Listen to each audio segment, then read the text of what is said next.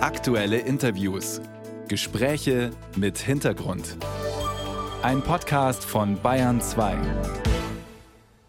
Am Freitag, also am 1. September, beginnt das neue Ausbildungsjahr in Deutschland.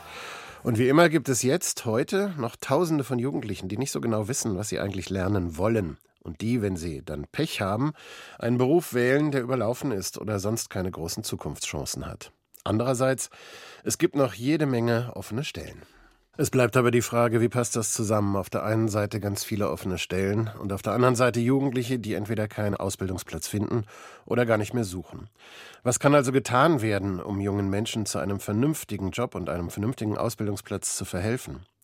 Hans Axner ist Vorstandsmitglied beim Verein für Arbeit und Jugend. Er coacht junge Menschen und er hilft bei der Suche. Grüß Gott, Herr Axner.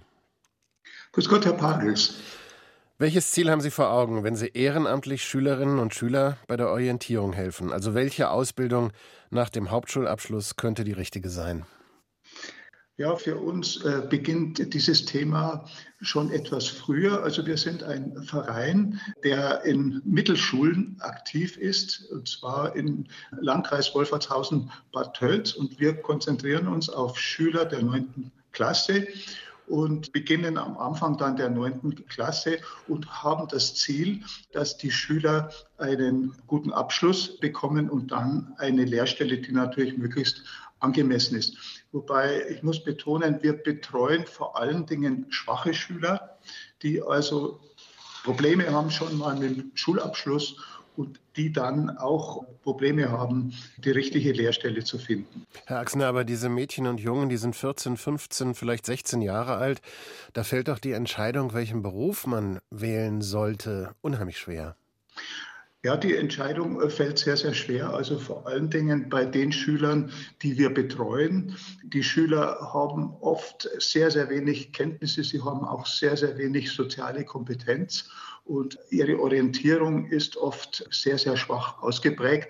Das liegt oft an zwei Faktoren. Einmal, dass im Elternhaus da den Schülern fast überhaupt nicht geholfen wird oder dass die Schüler Migrationshintergrund haben und die Eltern einfach sehr, sehr wenig Ahnung haben, wie der Arbeitsmarkt in Deutschland hier läuft. Aber was machen Sie dann? Was wir machen, also das Erste ist, wir versuchen dann im 1 zu 1 Unterricht oder in kleinen Gruppen versuchen wir auf die Bedürfnisse der Schüler äh, möglichst nah einzugehen. Und das beginnt schon da.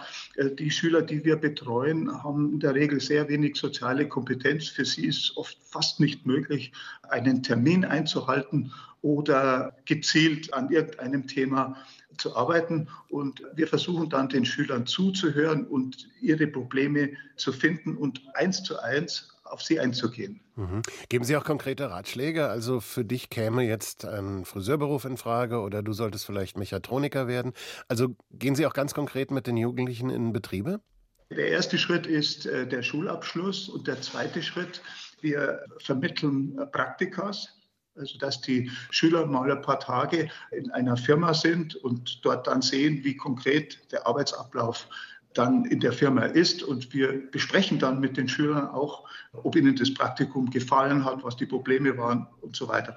Wir gehen auch zum Arbeitsamt äh, in Beratungsgespräche mit und es gibt auch beim Arbeitsamt dann detailliertere Analysen über die Kompetenzen und die Wünsche der Schüler. Allerdings gibt es da relativ wenig Termine. Es ist sehr schwer, an diese detaillierten Analysen im, im Arbeitsamt ranzukommen. Mhm. Betrachten wir, Herr Axner, mal die umgekehrte Perspektive. Wie groß ist denn die Motivation der Jugendlichen, die Sie betreuen? Wollen die das und wollen die einen Ausbildungsplatz oder machen die das eher so zähneknirschend? Also die äh, Klientel, die wir da betreuen, da würde ich sagen, da ist alles dabei. Da gibt es Schüler, die wissen einigermaßen, was sie wollen und andere Schüler gibt es, die interessiert das fast nicht. Also da muss man sich oft wirklich wundern. Die, die leben in einer ganz anderen Welt. Und Ausbildungsplatz, das ist irgendwie so ein, so ein Nebenthema. Am Anfang der neunten Klasse also ich würde sagen, die, die wir betreuen, das, also wir betreuen ungefähr 25 Schüler, die 25 bis 30, die, von denen würde ich sagen, die, die Hälfte interessiert das überhaupt nicht. Mhm. Wie groß aus Ihrer Praxis sind denn die Chancen, überhaupt mit einem Hauptschulabschluss einen leidlichen Beruf zu finden? Also aus unserer Sicht, äh, vor ein paar Jahren war das noch schwierig. Inzwischen, selbst äh, wenn der Abschluss relativ schlecht ist, dann sind die Chancen sehr, sehr gut, einen Ausbildungsplatz zu finden. Allerdings, man muss dann schon sagen, wenn die Schüler dann in der Ausbildung sind und die Berufsschule ist oft gar nicht so einfach. Und äh, je mehr wir fachlich auch helfen in der neunten Klasse, desto besser sind dann auch die Chancen, die Lehre und die Schule, die Berufsschule zu überstehen.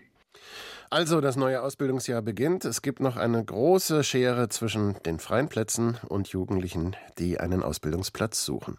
Ratschläge waren das von Hans Axner, Vorstandsmitglied beim Verein für Arbeit und Jugend. Er hilft bei der Suche nach einem Ausbildungsplatz. Herr Axner, vielen Dank fürs Gespräch. Danke Ihnen auch, Herr Pagels.